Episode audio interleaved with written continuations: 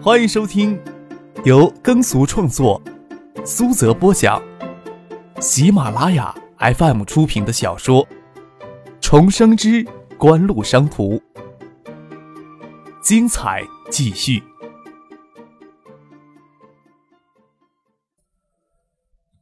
第四百一十集。经贸班是东大春季 MBA 的俗称，十月上旬统一参加考试，免一月之后才入学，多为在职的人员所选。入学考试比秋季 MBA 简单一些，倒是没有想到翟丹青有心突破自己来读 MBA。东大国商院与研究生院联合办的 MBA 始于九四年，也是国内最有价值的 MBA 培训基地之一。还不晓得能不能考上呢，好些年不读书了，有什么事情可让您还没有说呢？翟德清高中就辍学，走上那条曲折人生道路。虽然说 MBA 招考很注重考生的工作经验，但是他能有信心报考东大的 MBA？说他这些年没有碰过书本，张可也不信。不过事情就不适合这时候麻烦翟德清去做了，说道：“那就算了，那件事我还是另找别人去办吧。”科差的事情是要紧着完成的，算是吧。张可将他希望通过世界锦湖大酒店捐赠两千万的事情递说给翟丹青听。原本呀，打算让你帮着这两笔钱花出去，这时候总不能耽搁你的时间了。科少信任我吗？翟丹青问道。什么信任不信任的？事情做好了就有信任，事情做砸了，多大的信任也要打折扣了。那我给科上您推荐一个人，从事职业技术教育好些年，是新吴市高级职业中学的校长，在新吴德高望重，想必张副市长也有听说过。初级职业技术培训的工作可以借用新吴职高的场地、师资力量去进行，这笔资金捐给新吴市。就让市里成立专门账户管理就可以了。另外，旅游学校的事情也可以这么操作，事情就简单多了。专门账户的资金有张副市长盯着，总不会出多大的乱子。有熟悉的情况总是好办事儿。既然张丹青推荐人选，又不会耽搁他多少时间。张克点点头，说道：“那行，这件事儿还是要请你帮忙了呀。”张丹青撩了撩鬓旁的青丝。悠然的笑了笑，不自觉的那些销魂蚀骨的媚态敛去不少，但是舞美中透露出优雅的气息，却分外的另一种魅惑的魔力。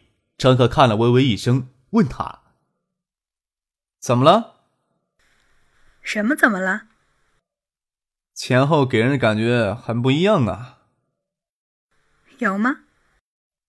贾丹青又媚然的笑了笑。张克点点头，说道。又恢复过来了。认识的这么多丽人当中，唯有翟丹青能将女人自如的魅力发挥到极致，有着入骨的风情。这大概跟她的人生经历有莫大的关系。许思是悠然绽放的美，婉晴的风情也是收敛着而优雅的。翟丹青捂着嘴唇轻笑起来。课上看女人也真是仔细，我都不晓得我哪里不同。他当然能意识到那一瞬间心颤的颤动，只是不愿意在这个小男人面前承认罢了。说他是那种能将女人的魂魄血肉都吞进去，连吐不出渣的人，倒也不是随便说说。翟丹青进入社会接触的角色不计其数，谁能在一个夏天的时间给他这么强烈而复杂的冲击呢？倒是真怕魏兰这妮子深陷其中。像张克这样的人物，又怎么会为他们这样的小角色留恋片刻呢？张克呀，可是饿极了。点了浓汤、意大利面、茄汁牛排送上来，就埋头苦干起来。翟大青还是要保持女人的优雅姿态。吃到半途，桌角的手机震动起来，是杜飞与蒙乐从网吧换班回来，问他在哪里。张可便让他们直接到这边的西餐厅来。嗨，我说谁能让张克的格调提升到西餐厅呢？原来是翟姐过来了呀。杜飞在餐厅外就看到张克与翟丹青坐在里面用餐，帮着蒙乐介绍。这个是蒙乐，我们国商院的大三的学长。这翟姐还说拉着你去西兴吴玩才能见到翟姐呢。张可回头招手，让实习生拿菜单给杜飞他们点餐。他们刚从网吧换班回来，应该还没有地方吃夜宵。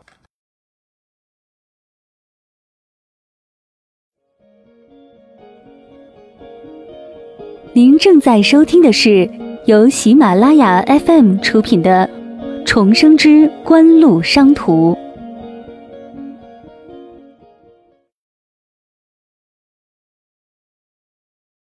蒙了看到艳丽四射的翟丹青，都有些发懵了。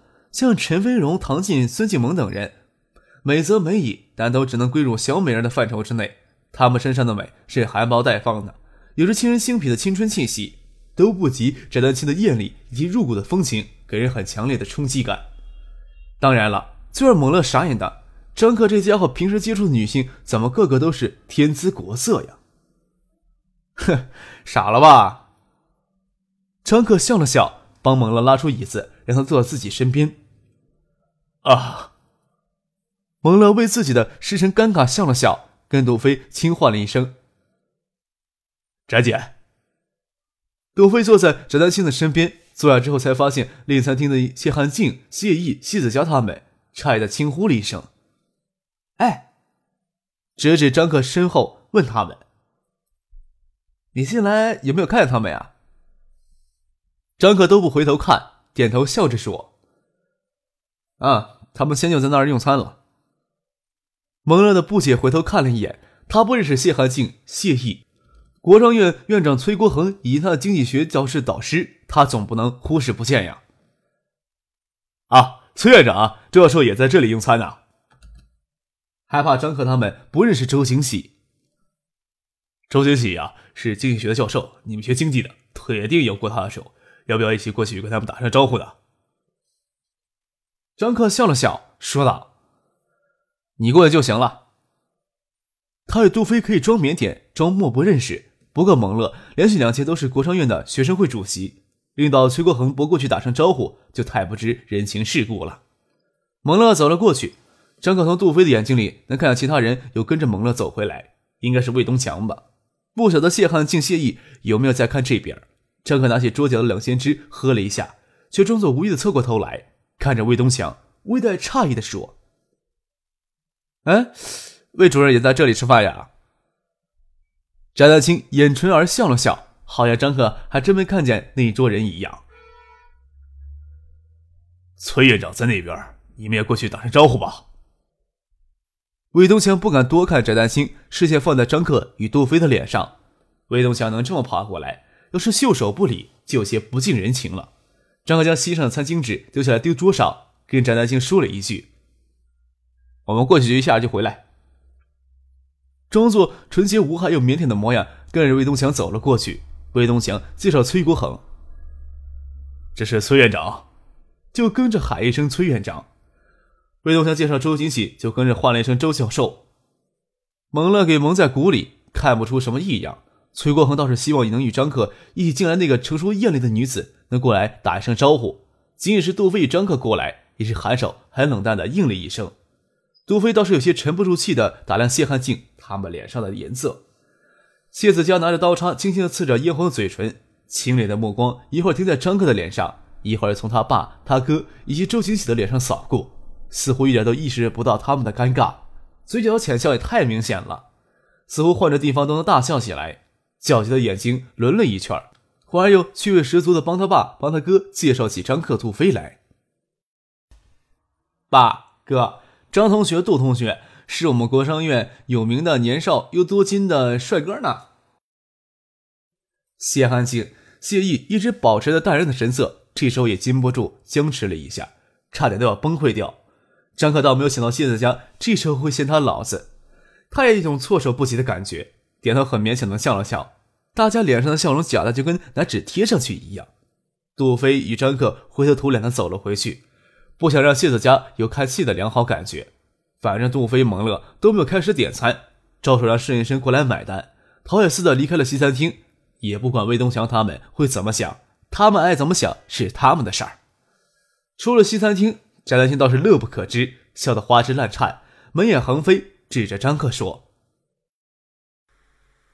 你们还真能装啊！你们继续装下去，那小姑娘我喜欢。”他也在边上看了一出好戏。再装呀就崩溃了。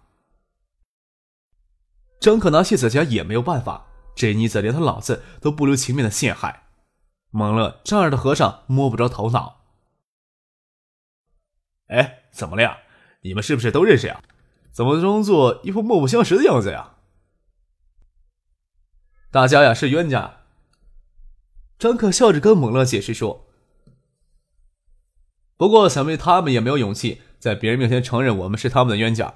我又不能在西餐厅里面跟他们掀桌子大打出手，大家只有装作莫不相识了。”这样的解释，蒙乐还是听不明白。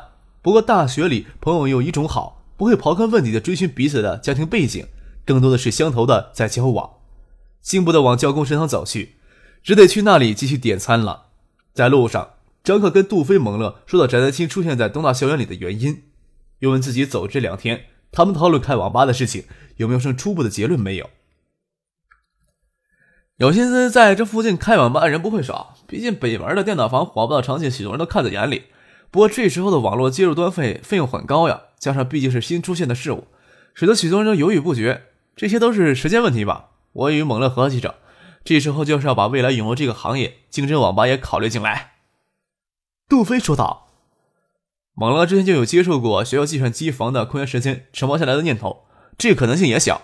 一来各计算机系的课程安排很紧，剩余的空闲时间太稀碎了；另外，计算中心的老师也是见缝插针的主，有好处不会留给外人。另外，图书馆也筹建电子阅览室的计划。昨天我们抽时间做了一个调查，也认真考虑一下，考虑到未来学府巷的商铺租金，在学府巷开网吧与在马连街或者其他地方开网吧成本差异巨大。”也就意味着，在学府巷开网吧，不能将目光仅停留在一个提供上网、玩电脑游戏服务场所的狭义念头上，可能需要一开始就考虑到消费对象的分层问题了。张克点点头。网吧作为一个产业，会很快的兴起，并且迅速进入其产业的黄金时期。这个黄金时期也就八九年的时间，他就怕杜飞懵了，这时候视野受限，考虑的格局太狭隘了。听到杜飞这么说，他们算是初步找到这个行业的门径了。杜飞跟他混了几年，眼界毕竟要高于其他人。